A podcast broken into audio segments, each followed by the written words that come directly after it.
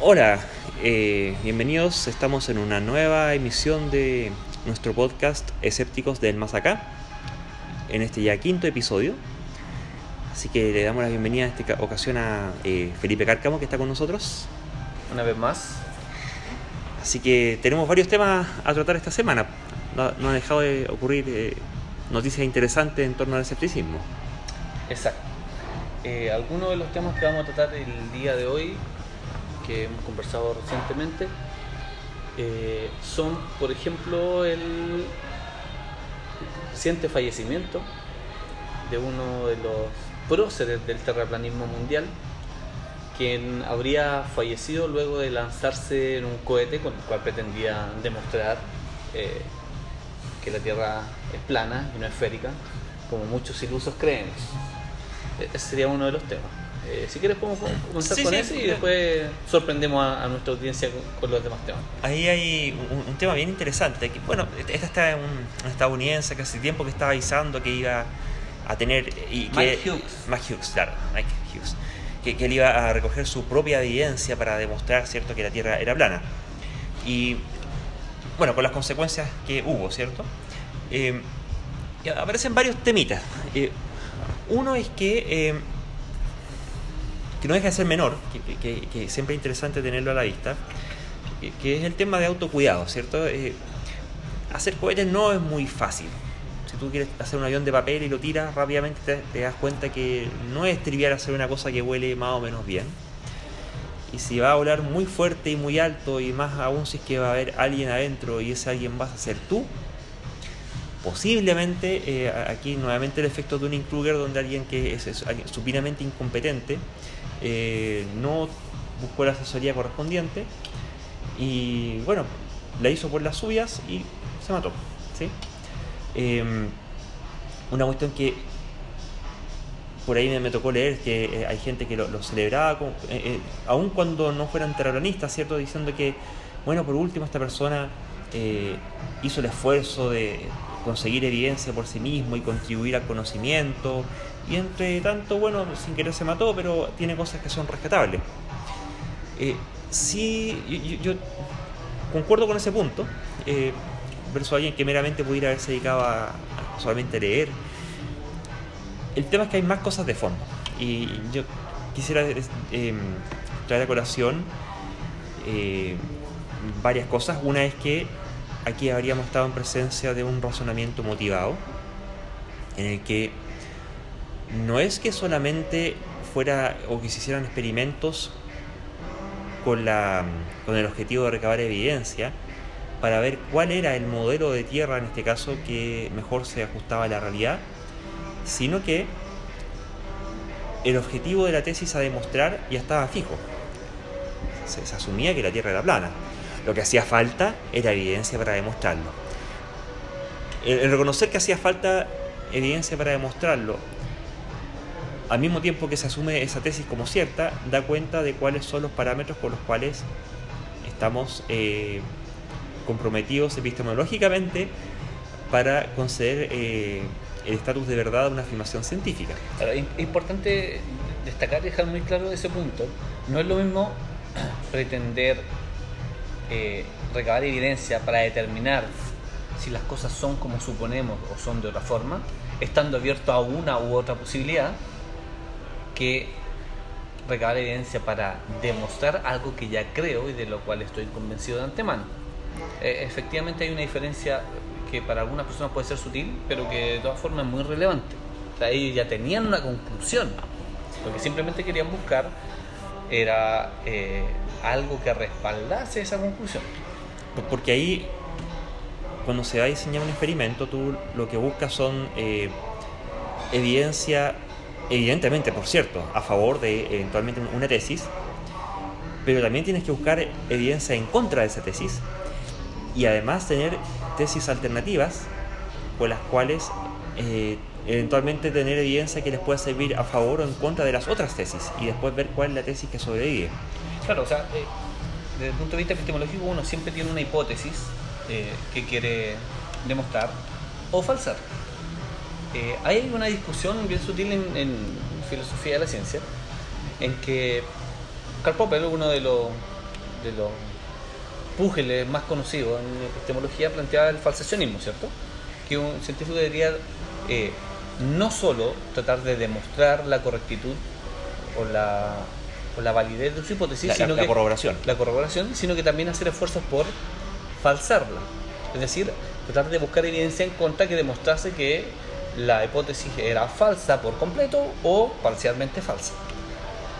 Eh, sin embargo, esa, esa, eh, ese planteamiento de Popper fue criticado por algunos otros eh, epistemólogos, entre ellos Imre Lakatos, eh, que, al parecer fue discípulo de Karl durante un tiempo, porque planteaba que eh, dejaba un poco de lado el componente psicológico y sociológico de la epistemología de la ciencia, en que muchos científicos difícilmente, por disposición psicológica o por presiones sociológicas, iban a pretender refutar sus propias hipótesis.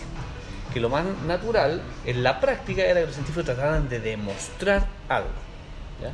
Independientemente de que un científico trate de demostrar algo o de falsar algo, lo que sí importa, para no meternos ya en esta discusión, lo que sí importa es que uno esté abierto a tener conclusiones que sean diferentes de lo que uno está planteando. Es decir, abrirse a la posibilidad de que las cosas sean de una forma diferente.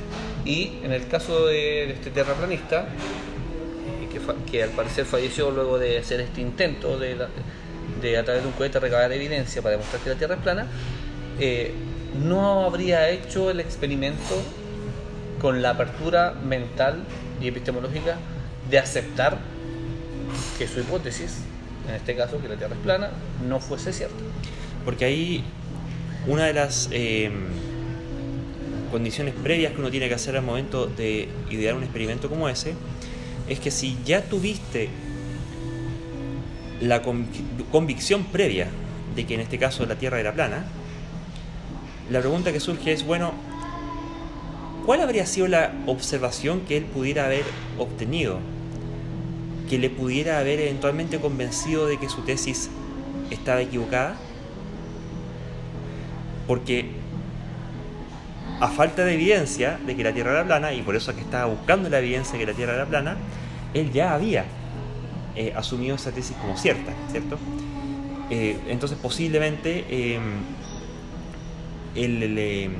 la, la actitud de autoconvencimiento ante falta de evidencia difícilmente iba a terminar siendo eh, refutable, aun cuando observara cosas en contrario, podría perfectamente empezar a, a buscar racionalizaciones. Quería hacer un, un punto respecto de lo de Imre Lakatos, claro que la, precisión que él hace es que, eh, claro, cuando alguien, eh, cuando, una observación no coincide exactamente con la precisión predicha por, la, la te- la teoría científica puesta a prueba, Claro, lo, que no ocurre es lo que plantearía eh, Popper, que es lo que se denomina, o que Imre Lakatos pasa a denominar eh, el falsacionismo ingenuo, ¿cierto? Exacto. Que es como llegar y votar todo completamente a, la basura porque está todo malo, porque hay una observación que no se, no, no se le dijo Él habla de las hipótesis auxiliares. Exacto, por eso él él propone lo que se llama el falsacionismo sofisticado, donde, claro, en, en realidad eh, distintas hipótesis que te sirven de andamiaje para tu tesis tienen a su vez, recursivamente, cada una distintos niveles de corroboración y distintos requerimientos experimentales para su demostración. Entonces, bien puede ser que la falla de la predicción del caso puntual no necesariamente te refuta todo, sino que te puede refutar las hipótesis más auxiliares, ¿cierto? Eh, Entonces lo que, según el, el falsacionismo sofisticado de Imre Lakatos, que trata de describir cómo ocurren las cosas, no es prescriptivo, trata de describir cómo ocurrirían en la práctica, eh, señala que muchas veces suelen hacer pequeñas modificaciones en hipótesis auxiliares o sumar nuevas hipótesis auxiliares Exacto. para tratar de eh, poner a resguardo esta hipótesis o este programa de investigación, que es el concepto que él utiliza. Entonces los científicos harían esfuerzos, según esta perspectiva sociológica y psicológica, por resguardar un poco su programa de investigación y tratar de blindarlo un poco de, de ciertas refutaciones. Lo cual dejaría de ser posible cuando se acumula un, un número importante de evidencia que cuestiona y ya no es posible parcharla con, simplemente con hipótesis auxiliares. Y, y ahí el, el criterio dirimente de hasta qué punto los muchos parches, parches son realmente muchos. Eh, él tira la, navaja de corte o, la, la, demarcación mediante el criterio de predictibilidad. Mientras tú sigas siendo capaz de predecir nuevos hechos no observados previamente a partir de la teoría, eh, tu teoría o tu programa de investigación califica dentro de lo que él denomina como una etapa progresiva, ¿cierto? Donde a pesar de los parches ad hoc que se van agregando, a medida que algunas observaciones pueden eventualmente ir refutando algunos de tus puntos de la teoría y, tú los tuviste que reconstruir ad hoc para ese caso, aún así sigue siendo capaz de predecir nuevos fenómenos. En el fondo, y, plantea que esto se mantiene en la medida en que el programa de investigación siga siendo fructífero. Es decir, que conduzca a nuevos descubrimientos o que de manera indirecta que se produzcan nuevas aplicaciones tecnológicas de los descubrimientos ya realizados. Aunque también hay que decir que Imre Lakatos agrega, y, agrega y recalca mucho la componente sociológica. O sea, depende también de lo que la comunidad científica consensúe. O sea, si de un momento cierta comunidad determina y consensúa que tal cosa ya pareciera no ser sostenible, también sería un elemento a considerar. O sea, no todo, no todas las decisiones epistemológicas en ese sentido respecto a los programas de investigación se zanjarían por cuestiones estrictamente epistemológicas. A veces, a falta de eh, criterio epistemológico, eh, vienen a operar cierta eh, dinámica sociológica. Así que nos queda la duda en realidad cuál habría sido la, reacción de este terraplanista. Y lo interesante a propósito de, así como la, comunidad científica va eh, zanjando cuál es el nuevo consenso, yo me pregunto cuáles son los elementos o, los mecanismos por los cuales la comunidad terraplanista, que ya cree al terraplanismo, incluso a pesar de la falta de evidencia que este terraplanista estaba en condiciones de ir supuestamente a proveer. Y de la mucha evidencia en contra. Y de la mucha evidencia en contra, claro. Eh, ¿Cuáles habrían sido las posibles observaciones que eh, pudieran haber surgido o emanado de, este cohete que él hubiera eventualmente conseguido lanzar de forma exitosa y que una vez provisto a la comunidad, eh, ¿cómo lo habrían recibido? Porque, ¿qué habría pasado si em, ven que la Tierra es plana, por ejemplo? Desde el mundo científico se podría haber dicho em, que todavía faltaba más altura para poder observar efectivamente la altura, la, curvatura de la Tierra, que, en efecto eh, son de varias, eh, creo que centenar de kilómetros para arriba ya empieza más o menos a, observarse, incluso en, el rango de las decenas de kilómetros casi casi no se observa. Em, pero un terraplanista había eh, proclamado una confirmación diciendo que observo que es plana, ¿cierto? Pero sin terminar de descartar totalmente el factor de la distancia. Pero al revés, si hubiera sido una imagen curva, hubiera conseguido la, altura suficiente y la imagen que hubiera producido hubiera sido redonda la Tierra. En la comunidad terraplanista, ¿cuál habría sido la, reacción? Si, ¿Qué diferencia habría habido con las ya numerosas imágenes de la curvatura tanto de la Tierra como de otros planetas obtenidas por diversos medios? Y aparecen aquí las teorías de la conspiración. Porque claro, serían eh, nuevamente imágenes adulteradas, nuevamente habría habido una conspiración que en, que en última instancia a este personaje se lo habrían comprado los grandes poderes fácticos para mantener el engaño sobre la gente y seguir produciendo estas imágenes redondas. O hasta podrían argumentar que la NASA fue la que le saboteó el cohete y que, para que no descubriera la verdad respecto de la planitud de la Tierra. El comodín de la conspiración siempre, eh, siempre se puede echar mano de él pero efectivamente los terraplanistas tampoco nunca proporcionaron una evidencia contundente de que esta conspiración fuese real, eh, salvo declararla y, mencionarla en foro, nunca se proporcionó evidencia contundente de que eso fuese así. Eh, quiero destacar yo dos puntos también en relación al terraplanismo. Eh, sin, afán de hacer mofa, aunque convengamos que hay, muchas cosas risibles en, la postura de terraplanista, pero sin afán de hacer mofa, convengamos que efectivamente muchos terraplanistas muestran imágenes de, aviones para decir, ven, la Tierra es plana porque no se ve la curvatura por ninguna parte. No, tú de decir que según eh, cálculo, eh, hecho por especialistas, la curvatura recién empieza a ser perceptible desde cierta altura, que por cierto está por sobre el, muy por sobre los muy aviones. por sobre el nivel al cual eh, se mueven los aviones. Por lo tanto, dado que lo que muestran los aviones no sería suficiente para refutar que la Tierra es esférica, un experimento terrorista debería tratar de hacer un cohete que permite captar imágenes a una altura superior. Bueno, Mike Hugh, eh, recientemente fallecido, fue una de las personas que hizo más intentos por proporcionar esa evidencia. Sin embargo, y, quiero insistir que sin afán de ser mofa, digamos que todos sus intentos de lanzar nunca llegaron a una altura que siquiera se acercara a la cual vuelan los aviones, por lo tanto difícilmente iba a. Entonces creo que es legítimo preguntarse, e insisto, sin afán de ser mofa, ¿qué tan serios eran estos esfuerzos de intento? Si más bien corresponderían a esfuerzos mediáticos por tratar de, de figurar eh, ante medios, porque le dan cobertura internacional incluso, o llanamente por tratar de sorprender a los ya convencidos del terraplanismo para seguir manteniendo cautiva a una audiencia de personas que lo seguían.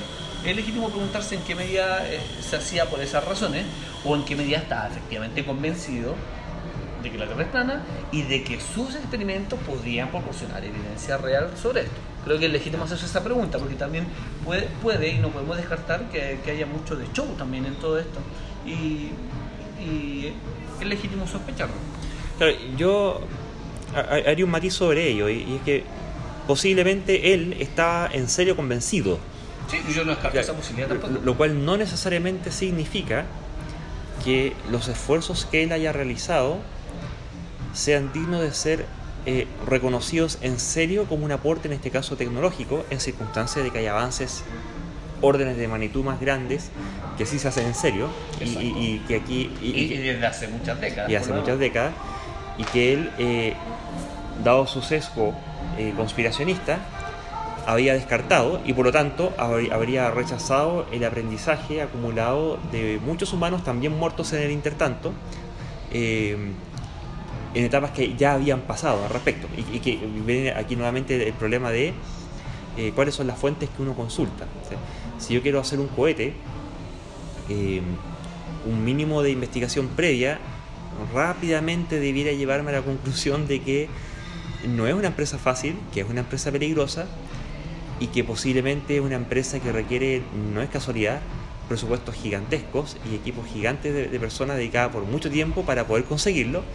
Eh, y ahí hay quizá un, un- un exceso de autoconfianza, un exceso de, de egocentrismo, de arrogancia, de soberbia incluso.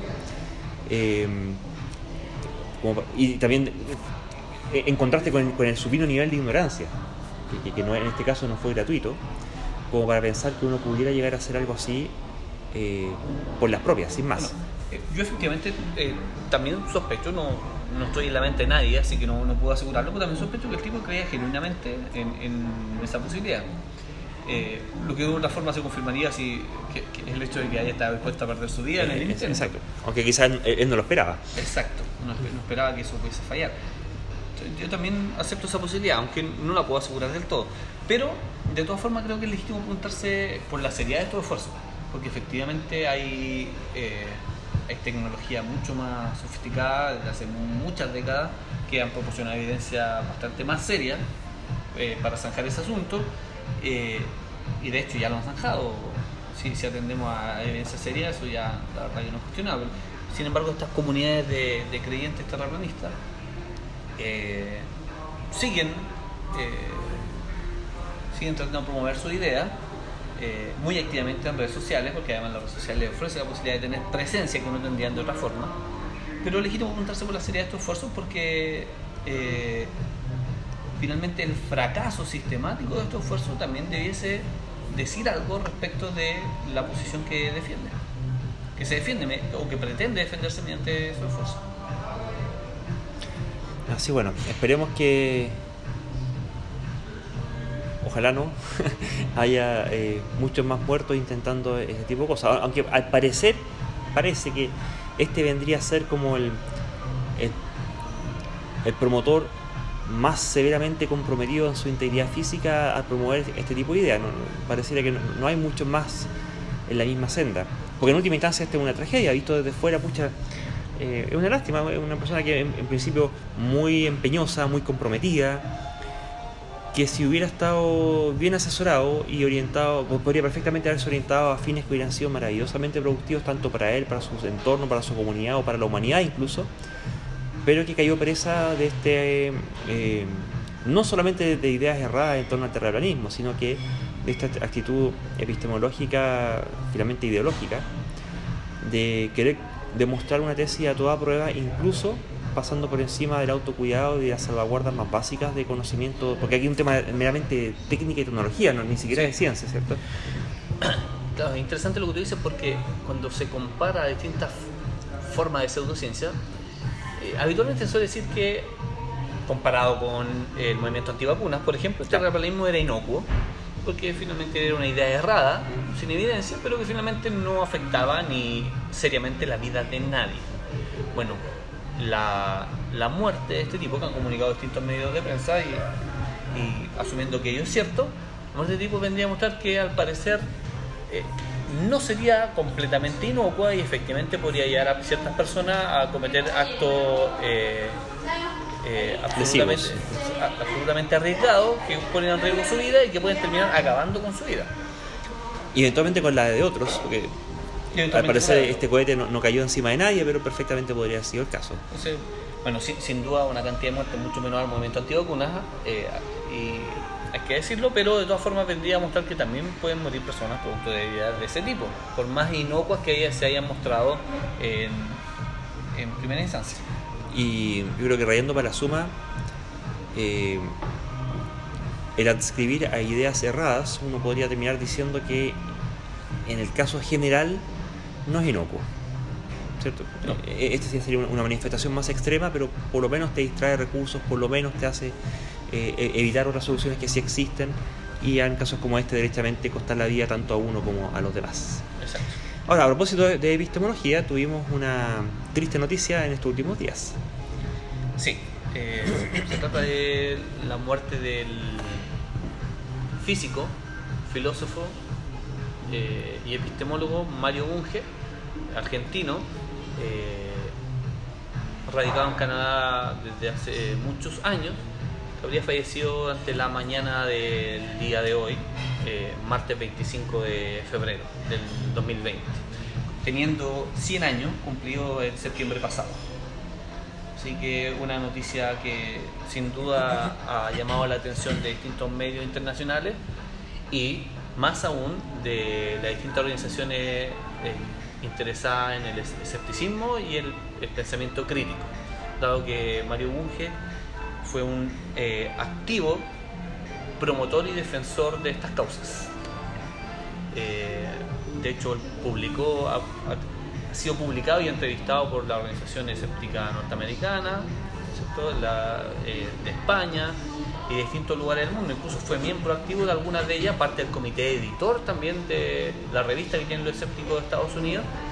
Y bueno, y su obra monumental, más de 50 libros sobre diversos tópicos de ciencia, filosofía y en filosofía sobre varias ramas de la filosofía, eh, filosofía política, ética, epistemología, metodología, eh, ontología, semántica. Eh, la verdad que su obra bastante completa y bastante monumental. Así que es una noticia que sin duda llama la atención a todas las personas que estamos interesadas por estas materias. No sé qué, quisieras agregar tú al Bueno, que a él lo tuvimos en nuestro primer congreso de escépticos, ¿cierto? Exacto, en 2014. 2014, exactamente. Lo tuvimos de visita acá en Santiago, Chile. Invitado por la sesión de Invitado por nosotros y bueno, estuvo acá un par de días, hizo su charla, venía de paso. Así que tuvimos el gusto de contar con su presencia y a su esposa también, con ambos. Así que, mm, no, es, es todo un, personaje, realmente una, persona que. de la que, bueno, no en vano leeremos, ¿cierto? Exacto. Eh, cuando vino eh, a Chile traído por la asociación, yo todavía no era miembro, no era socio de la asociación, pero sí lo seguí, eh, seguía las actividades que se realizaban y asistía a ese congreso y estuve en las dos charlas que dio Mario, porque dio dos charlas en ese congreso, que el congreso duró dos días y él dio una charla un día y otra el otro, si no me equivoco. Eh, muy interesante, tuve ocasión de compartir con él en los intermedios que había entre las distintas eh, charlas y exposiciones que se realizaban. Pude compartir con él, hablar, me toman unas fotos como, como buen fan también, pero eh, sin duda de, su obra y de su trabajo hay mucho que destacar. Primero, eh, reconocer que es un tipo que defendió la racionalidad a toda costa, de una forma muy valiente eh, en toda instancia, eh, sin tener miedo de, las consecuencias que eso tuviese. Llegó a estar preso incluso en Argentina, eh, producto de, eso.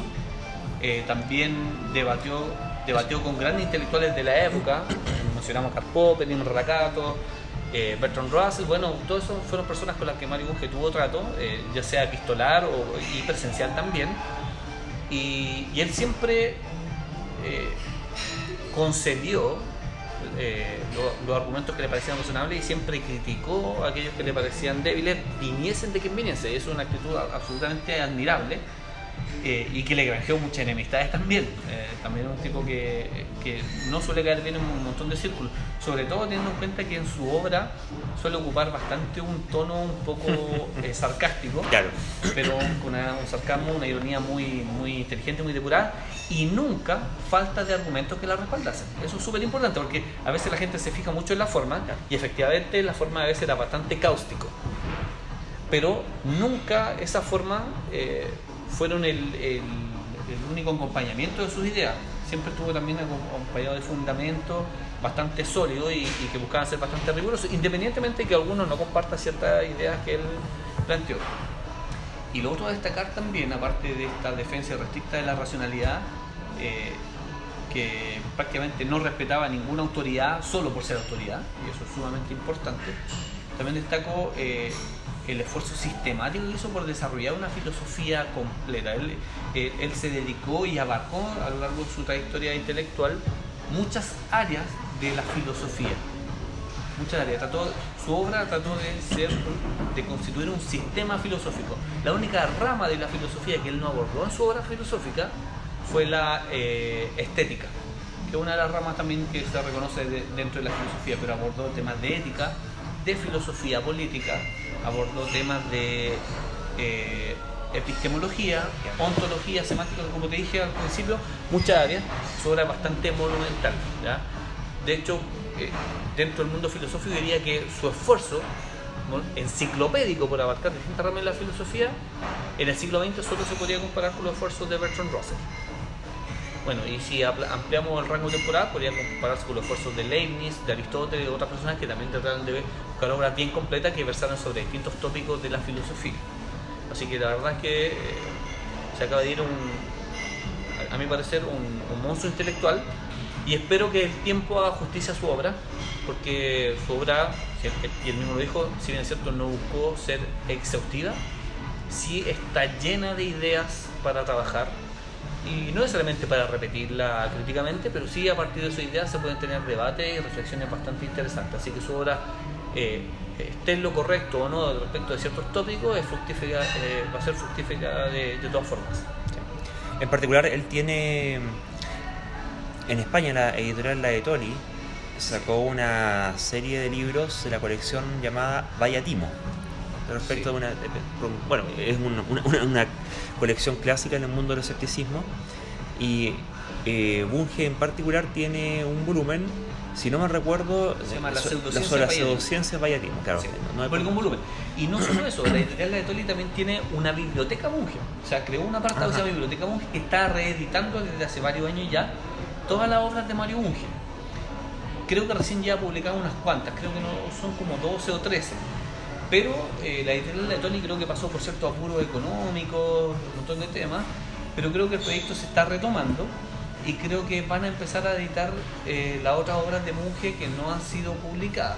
Esperemos que la Biblioteca Munge logre la exhaustividad de publicar todas las obras de Mario Munge, porque algunas, eh, ya sobre todo algunas antiguas, son muy enhallables también y creo que es digno de que, que sean publicadas nuevamente. Pero efectivamente, la editorial de Tony ha publicado eso y también el año pasado, con motivo de, los 100 años de Mario Monge, cumplido en septiembre, se publicaron algunas obras eh, en homenaje a Mario Bunge y a su obra, que también es bien interesante. Eh, y que también, bueno, se publica en inglés, de todas formas. Y también Mario Bunge ha, dejado, ha hecho escuela también.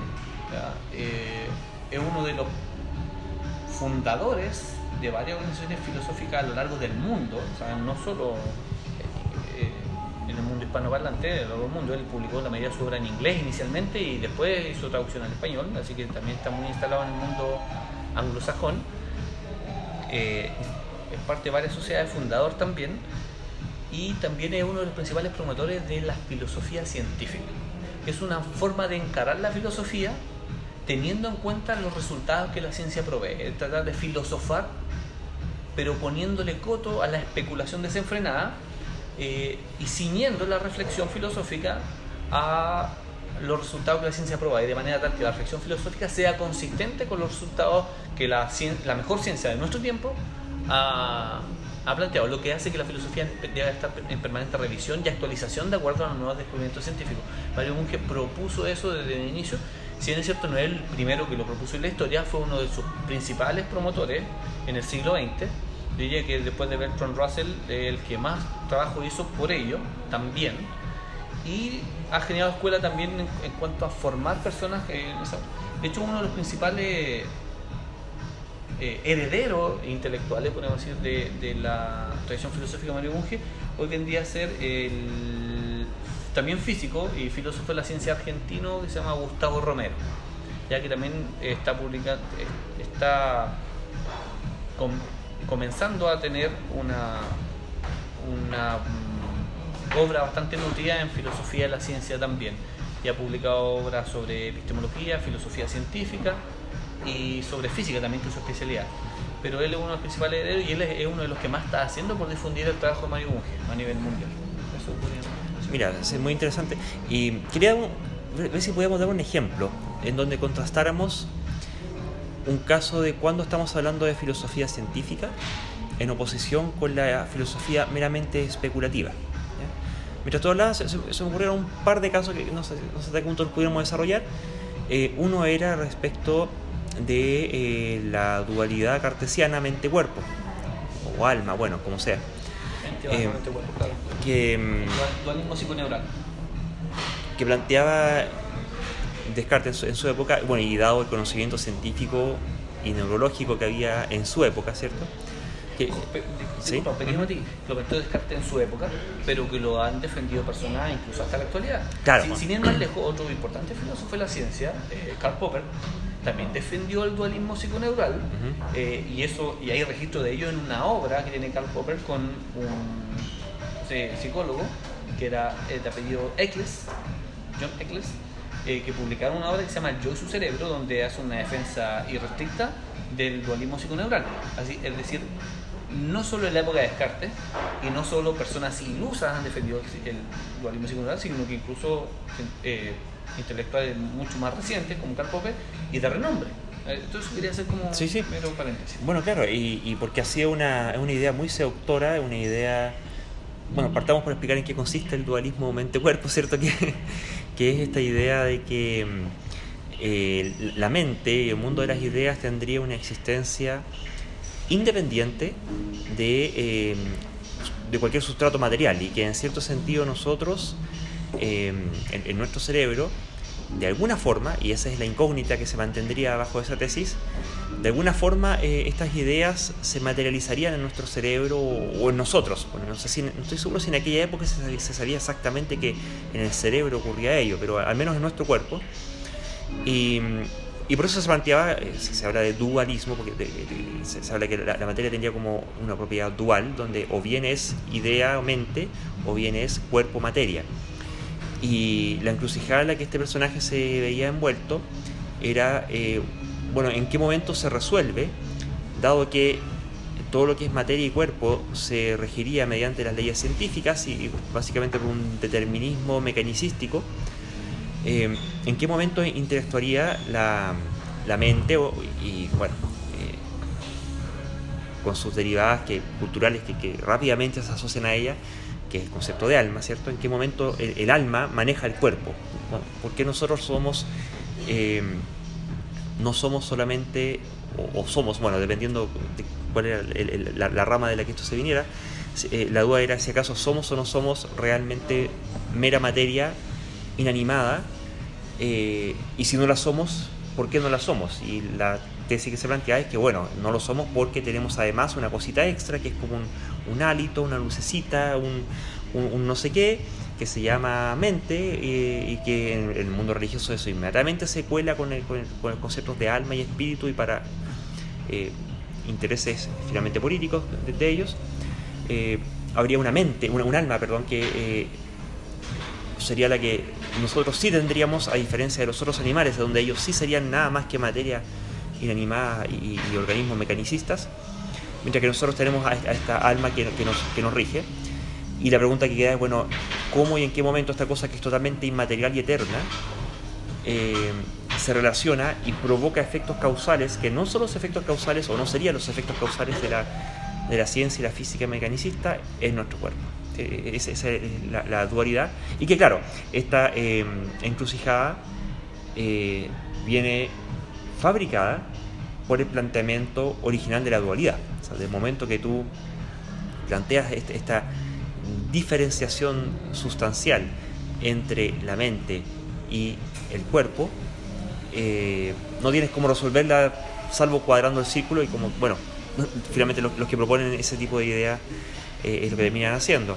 Versus el monismo, si no mal recuerdo que es el concepto, que eh, describe que, que, todo en el universo es materia, todo lo que está aquí en el universo es materia y los cuerpos en particular son materia y en nuestro cuerpo en particular el cerebro puntualmente también es materia, que es parte del cuerpo y el fenómeno mental ocurre en este cerebro y no es... El, fenómeno mental sería una propiedad emergente de cierta conformación material de nuestra constitución biológica. Claro, y, ahí uno podría eh, entenderlo en, en, un eh, Descartes de, aquella época, eh, pero que hoy en día, en la medida que abandonamos la filosofía meramente especulativa y abordamos la filosofía ahora de la mano con la ciencia y nos ponemos a tono con lo que hemos sabido del funcionamiento cerebral y neurológico, eh, de las áreas involucradas, de, las, condiciones para la conciencia, etc. Eh, claro, hoy en día un, filósofo científico eh, básicamente no estaría perdiendo el tiempo derechamente en, el dualismo mente-cuerpo, sino que estaría en, realidad investigando cómo se manifiesta el fenómeno mental como propiedad emergente de la materia organizada en nuestro cerebro. Exacto. De hecho, el ejemplo que tú acabas de mencionar eh, es un ejemplo que era uno de los favoritos de Mario Bunge a la hora de hablar de filosofía científica.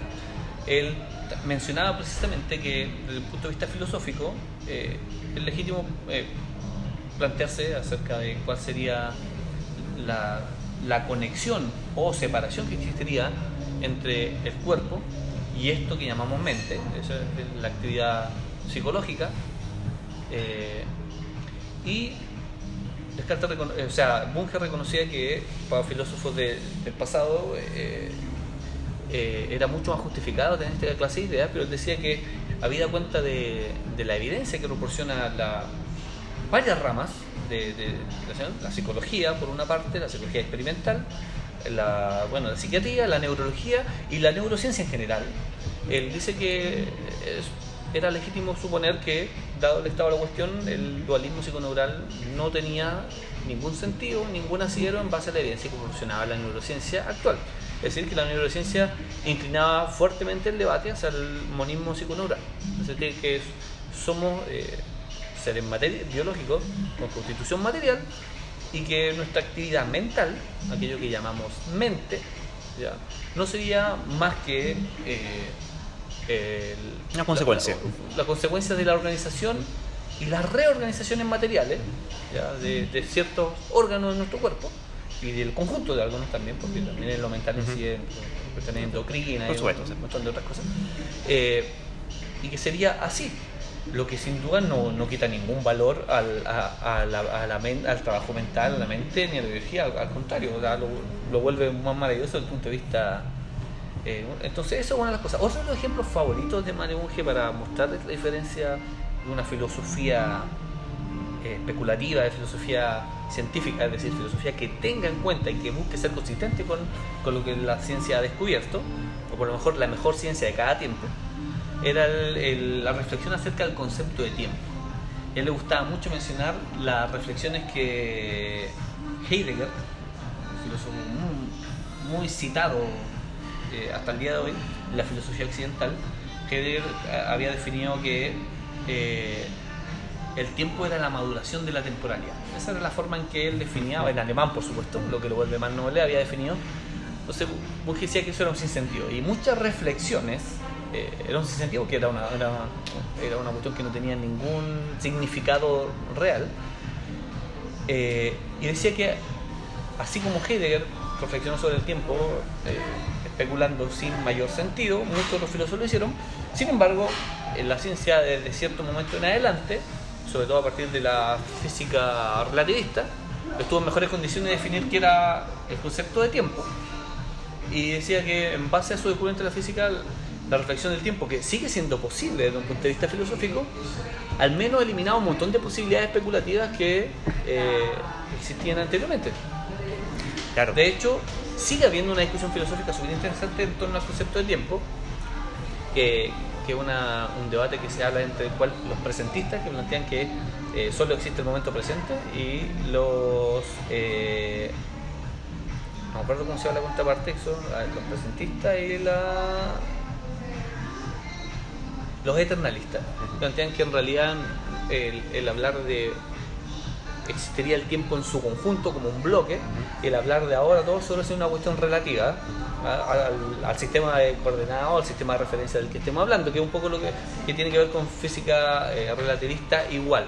Pero hay una discusión filosófica interesante ahí. De todas formas, muy ocupada ese ejemplo para mostrar que la física provee de definiciones, conceptos, herramientas y conclusiones que son sumamente nutritivas para reflexionar, entre otras cosas, del tiempo, así como del concepto de mente que tú mencionabas anteriormente. Bueno, y, son cuestiones que eh, nuevamente como ocurría con el terraplanista, ¿cierto? No son inocuas, no son inocuas porque en la medida que uno se inspire y se convenza de ideas, de ideas equívocas o ideas eh, contrarias a la realidad, toma decisiones en base a ello, orienta sus actos y la realidad va a tener sus consecuencias independientes de lo que nosotros creamos, ¿cierto? Exacto. Eh, creo, creo, que tengo un ejemplo sumamente concreto de esto que tú estás diciendo. Estas cuestiones que parecen ser epistemológica, filosófica y casi como que están eh, en una nube flotando en el aire y muy desconectadas de la realidad, eh, no es así. O sea, son discusiones un poco eh, complejas, sí, la epistemología no es algo sencillo, pero eso no quiere decir que son reflexiones que están desconectadas de la realidad, para nada. La, la relación no es evidente, por cierto, pero eso no quiere decir que estén conectadas. Por ejemplo, la discusión acerca del dualismo psiconeural eh, que es uno de los ejemplos que mencionamos para hablar de, esta de propuesta de Bunge sobre la filosofía científica, el, si uno asume una posición dualista psiconeural, pensar que la mente es algo aparte del cuerpo, que tiene existencia propia y que casi no hay relación y comunicación entre ellas, por ejemplo, son, es una de las concepciones que alimenta cierta concepción que impide que algunas personas busquen, por ejemplo, tratamiento eh, psiquiátrico. Porque si la gente piensa que las depresiones tienen que curarse solo echándole ganas, solo no sube el ánimo, no, sé, así es una cuestión de cómo tú enfoques las cosas, eh, tienes que tirar para arriba, cómo estar tomando dependiendo de pastillas y un montón de afirmaciones de ese tipo que finalmente son consecuencias directas y concretas del dualismo psiconeural. Es desconocer que la estabilidad psicológica de una persona no solo depende de echarle ganas o de una cuestión de enfoque mental, o psicológico, también depende de cuestiones físicas, materiales, corporales, como, por ejemplo los niveles de neurotransmisores que tú tengas en tu cerebro, que estén estabilizados, el nivel de serotonina que tengas, los niveles de dopamina, los niveles de melatonina y un montón de otras cosas. Eh, depende también de eh, tu funcionamiento endocrino, de cómo ciertas eh, hormonas estén en niveles saludables en tu cuerpo o no, que eso también incide en tu estado de ánimo, incluso hasta ciertas vitaminas que pueden incidir en, en, en, en los estados mentales. Por lo tanto, eh, decirle a personas que lo único que necesita es echarle ganas depende de esta concepción dualista, es heredera de esta concepción dualista y es sumamente nociva porque aleja a muchas personas de acceder a un tratamiento psicológico que podría efectivamente mejorar su calidad de vida. Así que yo creo que hay un ejemplo concreto de eso. Y ahí eh, se, se le culpabiliza finalmente por la carga ética que ello conlleva en circunstancias de que una cuestión médica. O sea, nadie te va a andar culpando si es que, no sé, pues tienes hígado graso, ¿cachai? Tienes que tomar... Pero eh, cuando, pero cuando se refiere a cosas de la mente, o sea, si tienes un tema de... que si tienes diabetes... Sí, eh, si tienes diabetes, no te dicen, oye, échale ganas. Claro, claro. mejorar así. a- Hay cosas que eh, pueden o no depender en mayor o menor medida. Ciertamente, y por cierto, alguien con depresión puede tener ciertas conductas que puedan alimentar todavía más esa depresión o no. Sí. Pero definitivamente no se reduce a un tema de echarle ganas, sino que es un tema orgánico. Y, y- y no es que sea además orgánico, sino que es orgánico. Porque tu cerebro, se. per se, o sea, tu cere- eh, ahora, que eh, el cerebro no es un órgano aislado, por cierto, hay cuestiones que son endógenas, propias de tu metabolismo, y hay cuestiones que son exógenas, claro, o sea, hay alguien que ha sido, que ha sido torturado, violado, abusado, golpeado por mucho tiempo, le ha tocado ver cosas muy terribles. eh, cuando alguien dice que, bajo la concepción dualista, siento como que afectan tu psique. Eh, sí, claro, la psique, pero no es la psique separada del cuerpo, sino que lo que afecta es cómo se está manifestando este fenómeno emergente y cómo se está modulando tu cerebro en, eh, bueno, en, en su funcionamiento y finalmente cuál es el fenómeno mental que eso produce. Claro, es que esa- es que esa, eh, por ejemplo, eh, eventos traumáticos se codifican Claro. finalmente como conexiones, conexiones cere- cerebrales y que en determinadas circunstancias se activan ciertos patrones cerebrales que inciden, eh, incluso tienen repercusiones físicas, que te hacen sentir físicamente mal. Entonces, efectivamente, no es que sean además orgánicas, sino que son son orgánicas. per se orgánicas. Siempre son orgánicas. ¿sí? Orgánicas, además conectadas con su medio ambiente, no, no orgánicas aisladas, pero siempre son orgánicas. ¿sí? Bueno, y, y- hay ma- más, ejemplos, por ejemplo, eh, respecto de la, como lo mencioné al comienzo, eh, eh, esta concepción dualista del cuerpo y del alma, o de la mente, es eh, prima hermana de las nociones espiritualistas, o, o es fundante, o, o es eh, pilar de ella, y bajo la concepción de la existencia de espíritus y de dioses y todo, todo el resto del cuento, hay además toda una carga eh, moral, una prescripción moral, no solamente respecto de cómo comportarse, sino que hay una fundamentación respecto de cómo considerar la valía de las personas, de sus actos y de su dignidad, en virtud de una, ide- de una idea que es falsa. Eh, y aquí es donde aparece, por ejemplo, eh, esta idea de que eh, el, eh, el pecado o el, el- mal del mundo es consecuencia del pecado y ese pecado eh, viene inducido por el demonio que, tienda, que tienta a tu espíritu. ¿sí? Y por lo tanto, lo que corresponde es eh, castigar al espíritu, o lo que cabe esperar ante ese espíritu es que sea castigado por toda la eternidad, y ahí viene todo el cuento del infierno, ¿cierto? O en lo corriente, mientras tanto, este espíritu se encuentre anclado a este cuerpo de formas misteriosas, corresponde que torturemos o sacrifiquemos al cuerpo con determinados ritos que van desde la, pira, la, hoguera y el fuego, ¿cierto? Hasta la cárcel o los castigos físicos como una forma de castigar y hacer justicia divina o justicia sobrenatural y póstuma hacia este eh, espíritu que se dejó tentar por el demonio mediante los apremios físicos, ¿cierto? Y, eso está muy anclado en nuestro sistema incluso jurídico y penal. Porque no es lo mismo concebir a alguien que comete un delito, por ejemplo, como una persona, eh, dependiendo de las circunstancias, de ya sea por necesidad o por eh, algún tipo de sociopatía, que eh, se pudiera haber visto compelida a cometer este, este delito y que por un tema de seguridad del resto de la sociedad se le pudiera recluir eventualmente, restringiendo su libertad, pero no es lo mismo hacerlo para efectos de que impidamos la posibilidad de que siga realizándole daño al resto. Y entre tanto veamos cómo solucionamos su problema para que pueda reinsertarse en la sociedad versus el pensar que lo que él tiene es una deuda con la sociedad y que la forma de pagarse de esa deuda es castigándole físicamente por la vía de la reclusión, ojalá en las condiciones más inhumanas posibles y con todo tipo de premios físicos, y esperar que de esa forma eh, redima su mal contra la sociedad. O la pena de muerte, que sería... O la pena de muerte, bueno, en el otro extremo, ¿cierto? Em, pensando que con ello se va a conseguir que esta persona la próxima vez, una vez que salga en libertad, no vuelva a reincidir en, los actos que, eh, nos, que, nos, llevaron como sociedad a recluirle y que además, eh, da la evidencia, eh, muy posiblemente lo que hace en realidad es fomentar y aumentar el problema para cuando salga de, la cárcel. para con la sociedad. y, el tipo de prácticas que se aprenden adentro, ¿cierto? Y, aparte que en todo caso nunca solucionó los problemas más estructurales de fondo desde que vienen desde su infancia incluso, que, le pudieran haber llevado a, cometer ese tipo de actos.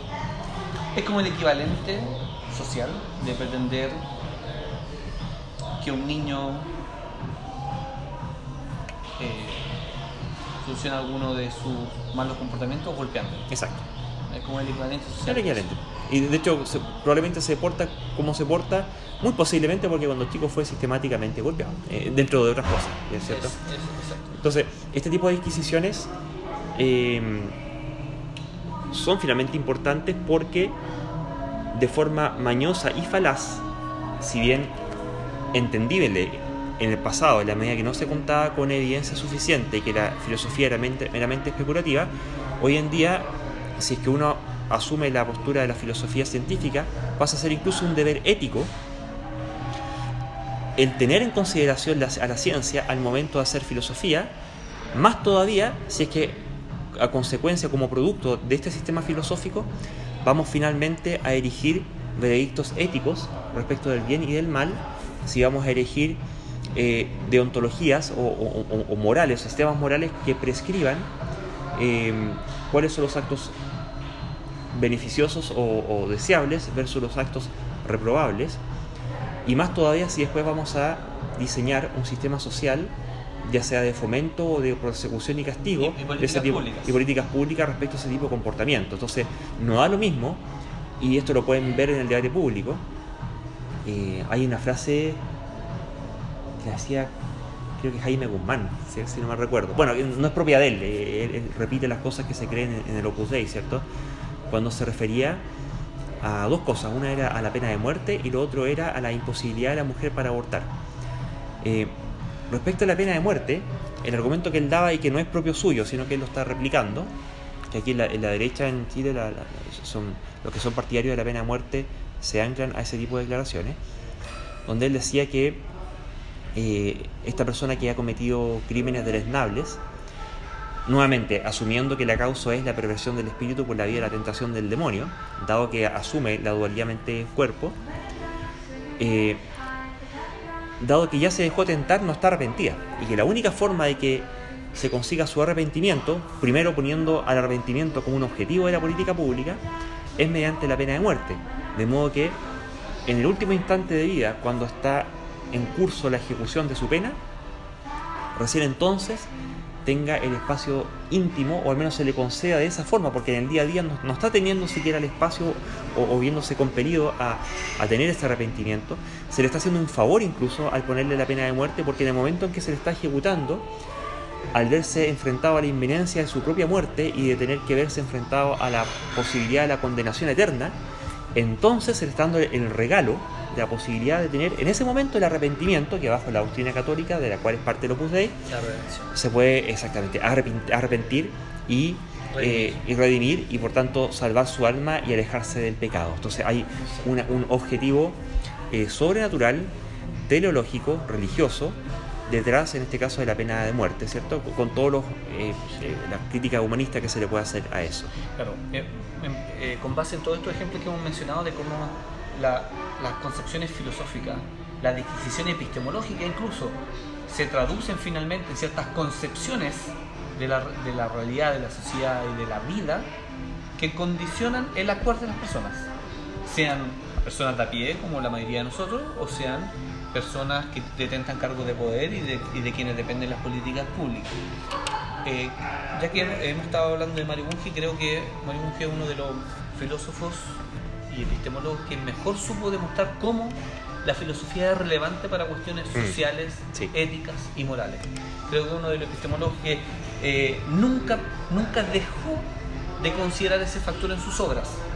O sea, siempre, junto con todas las distinciones filosóficas y epistemológicas, él trataba de hacer la bajada de cómo esto puede repercutir eventualmente en la sociedad, en el comportamiento de, eh, de, los- de las personas y, y en la organización de las sociedades.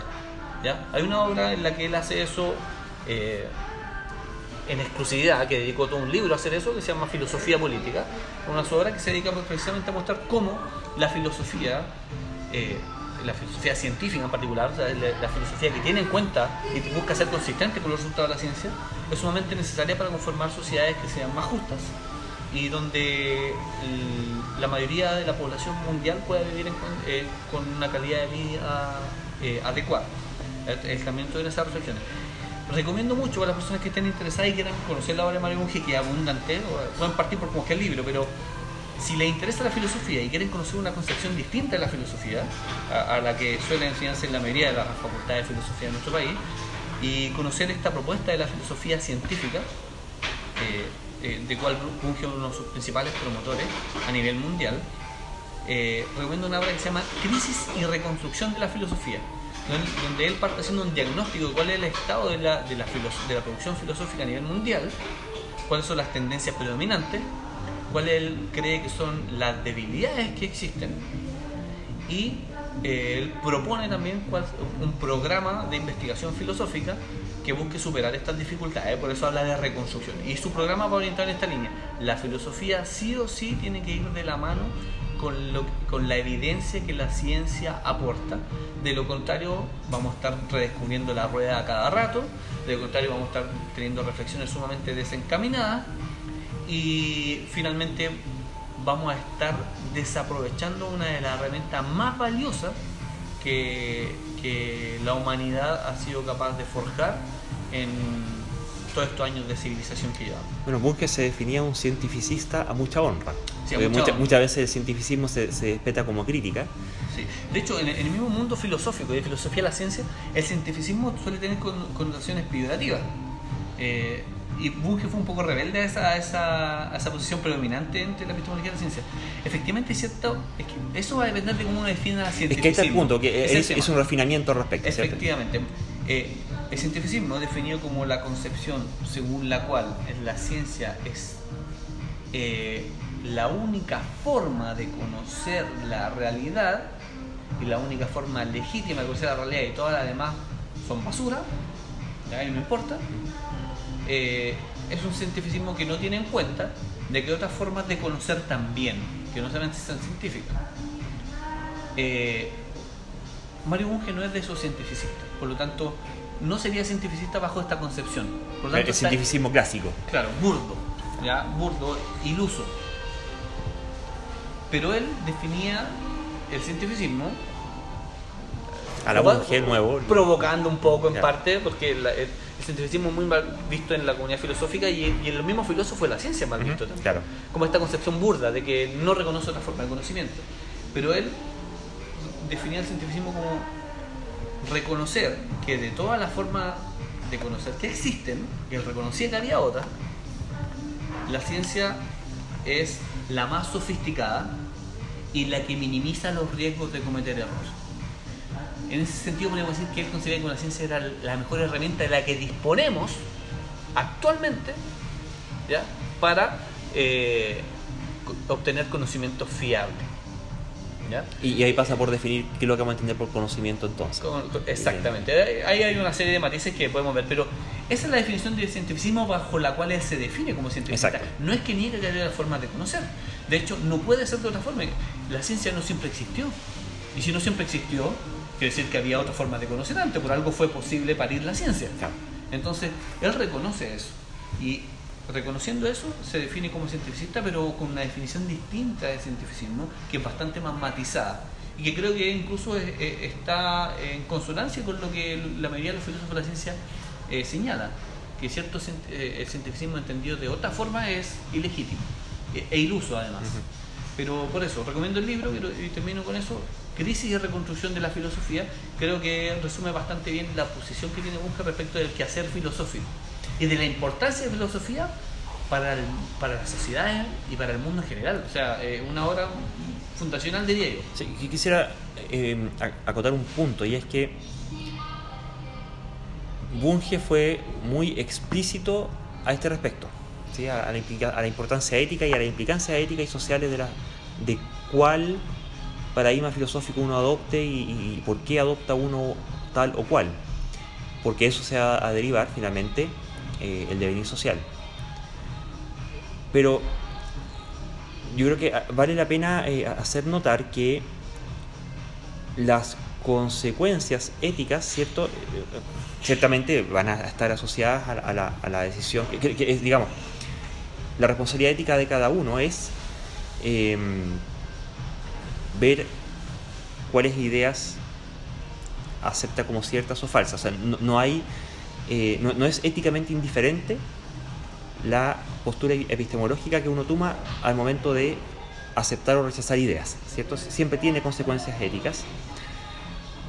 Y a lo largo de la historia, si bien no necesariamente todas las propuestas eran eh, igualmente explícitas o, lo llevaban tan hasta las últimas consecuencias, eso no quiere decir que quienes adoptaran tales o cuales postulados científicos, eh, filosóficos eh, no tuvieran impacto con ello en la responsabilidad ética que a ellos les concernía respecto finalmente de cuáles ideas aceptaban como ciertas y cuáles rechazaban, ¿cierto? Eh, el tema de Bunge es que eso lo, explicitó y, lo, planteó clarito respecto a sus implicancias sociales. y es una crítica que sigue siendo válida Ahora, no solo respecto de la propuesta filosófica, las propuestas filosóficas que existan, sino que también hay, que entender que quienes hacían las propuestas que hacían, no estaban haciendo cualquier propuesta porque sí, sino que cabe em, al menos considerar hasta qué punto era que las posturas éticas eh, detentadas por distintos filósofos eran consecuencia de sus postulados filosóficos y hasta qué punto no eran sino en realidad racionalizaciones de nociones éticas que ellos ya tenían. Y eh, finalmente su, propuesta filosófica era finalmente la eh, sofisticación de una forma de razonamiento emotiva para justificarse a sí mismos. Bueno, de hecho, eh, Bunge en, ese libro que, acabo de recomendar, Crisis y Reconstrucción de la Filosofía, es súper lapidario y señala que la filosofía, la filosofía, desde siempre, pero mucho más en las sociedades actuales, no solo es un lujo, sino que plantea que es una necesidad. Y eso para la filosofía en general, pero en particular la epistemología y la ética, que son dos ramas de la filosofía. Para él, toda la filosofía, pero en particular la epistemología, de, lo cual depende eh, determinar cuándo el conocimiento es válido o no, y la ética, que depende de cuáles acciones son eh, correctas y apuntan bien común y cuáles no, yo creo que la filosofía era una necesidad. Él, lo, defiende con mucha pasión. Y uno podría decir, bueno, cualquier persona quiere defender su nicho y su, y su trabajo, pero la verdad es que hace una defensa bastante racional y bastante contundente, que creo que cualquier persona sensible a, los buenos argumentos intelectuales no podría sin más que aceptar tal conclusión. Creo eso, por lo menos a mi parecer. Sería un, deber ético al menos leerlo y, considerarlo. Sí, exacto. Yo recomiendo ese libro no, para partir por lo menos. Y, a propósito del último tema que tenemos, eh, nuevamente, ¿por qué no es irrelevante éticamente cuál es el paradigma epistemológico sobre el cual uno se pare? Eh, y volviendo a este tipo de ideas de mm, la dualidad mente-cuerpo como una forma de filosofía especulativa, es que, eh, claro, a, partir de ello se pueden justificar muchas cosas, cuando son puras ideas, ¿cierto? Y si creemos en, en la existencia de un Dios y una forma particular de un Dios y con un interlocutor particular de un Dios, que dice que habla a partir de ese Dios y que por tanto dicta normas que en la medida que la gente las crea, porque cree en sus fundamentos y cree en esas dualidades, eh, obra según ello y finalmente eso condiciona el devenir social, aparecen situaciones súper viciosas como por ejemplo, en el caso del catolicismo, esta eh, práctica que se tiene de la confesión y de la redención del pecado por la vía del sacramento de la confesión, que consiste en que, bueno, aquellas eh, yayas y, aquellas, aquellos puntos en contra que alguien por su mal obrar pueda tener o mal pensar eh, respecto del juez divino, eh, no es inocuo el pensar que aquellas obras o malos actos se puedan subsanar por el mero hecho de confesarse, arrepentirse, ojalá comprometerse a no volver a realizarla y contarle el detalle eh, a otro sacerdote. Representante de la tierra. Representante de la tierra, con, todo el esquema que eso significa, ¿cierto? Por lo cual uno se da por pagado y bueno, si nos vamos a, si, hay que salvarse hay que arrepentirse y si hay que arrepentirse bueno pequemos cierto así que pequemos pequemos para que nos, para que tengamos algo a que arrepentirnos cierto y confesarnos y nos enteramos hace ya una semana atrás que habrían aplicado técnicas de, eh, de análisis de redes sociales en las cuales analizan las relaciones que hay entre personas para descubrir sus propiedades y, ver hasta qué punto las propiedades de las personas o de los que son nodos en, este grafo de las redes sociales, que pueden tener o no tales o cuales atributos, eh, hasta qué punto eh, se pueden empezar a extrapolar esos atributos a otros nodos sobre los cuales no conocemos los valores de esos atributos, pero sí conocemos sus relaciones sociales y haciendo pattern matching entre las relaciones de unos con las relaciones de, unos cuyas características desconocemos respecto de otros con relaciones similares cuyas características sí conocemos, hasta qué punto somos capaces de inferir estadísticamente las características desconocidas de, las características desconocidas del grupo de desconocidos sobre los cuales conocemos sus relaciones. Aplicando ese tipo de técnicas, eh, las aplicaron a una eh, red de pederastia que operaba en Victoria, Australia, en la diócesis de Victoria, católica, em, en la que descubrieron 16, 16 anillos de pederastia. Esas son redes oscuras de eh, gente finalmente mafiosa eh, destinada a eh, violentar sexualmente niños para satisfacer sus sus deseos carnales em, que nuevamente son reprimidos por concepciones em, poco reñidas con la, reñidas con la ciencia, ¿cierto?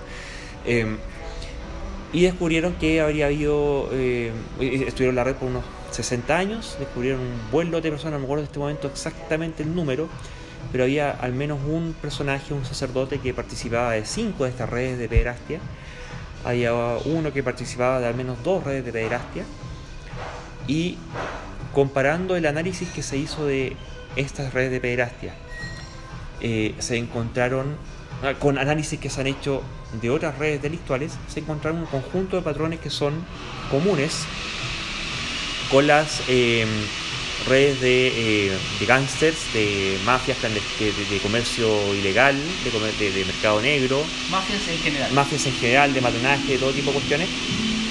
En donde, eh, en este caso particular, tenían la eh, el objeto del negocio era la, eh, la violencia sexual contra menores.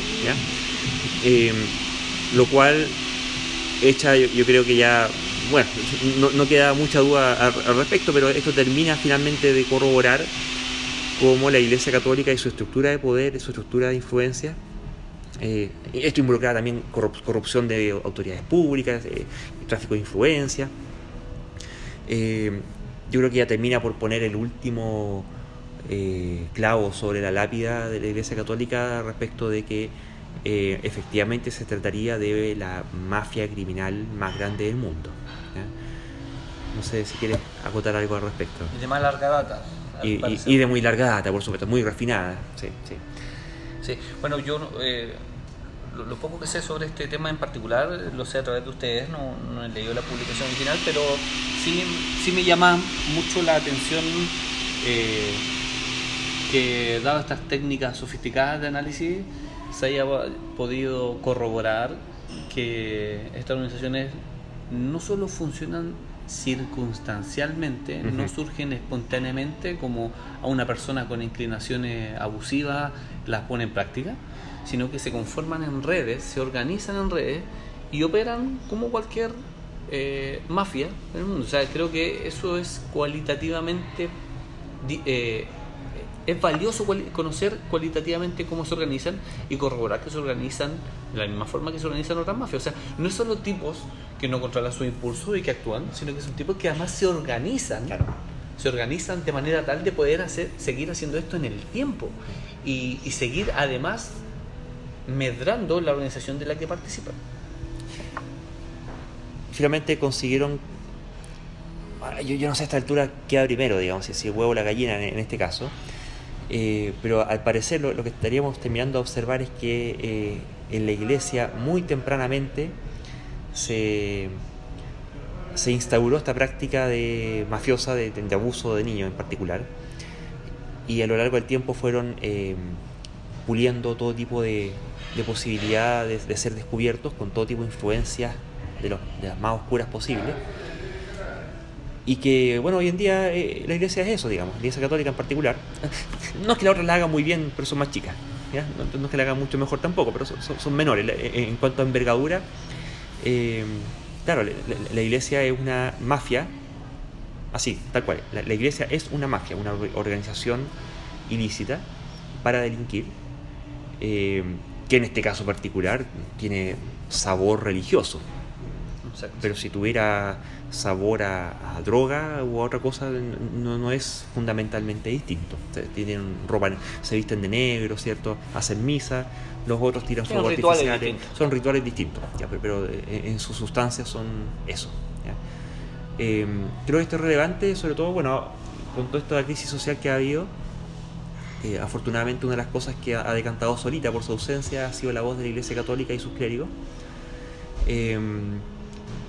vale la pena, yo creo, tener, estar advertidos de cualquier intento de participación y cualquier y básicamente cada vez que un clérigo abre la boca, eh, eh, hay que estar a, la luz de la responsabilidad ética de las ideas que uno adscribe y de, los cruces de interés que uno pudiera tener respecto a ello. Eh, yo, a menos personalmente, para mí todos los curas son sospechosos a menos que prueben su inocencia. pero justamente por esto, que es por el mecanismo mafioso, por la organización mafiosa, en donde para poder funcionar en la institución, eh, no tienes muchas más alternativas que, en el mejor de los casos, saber y quedarte callado. En el mejor de los casos.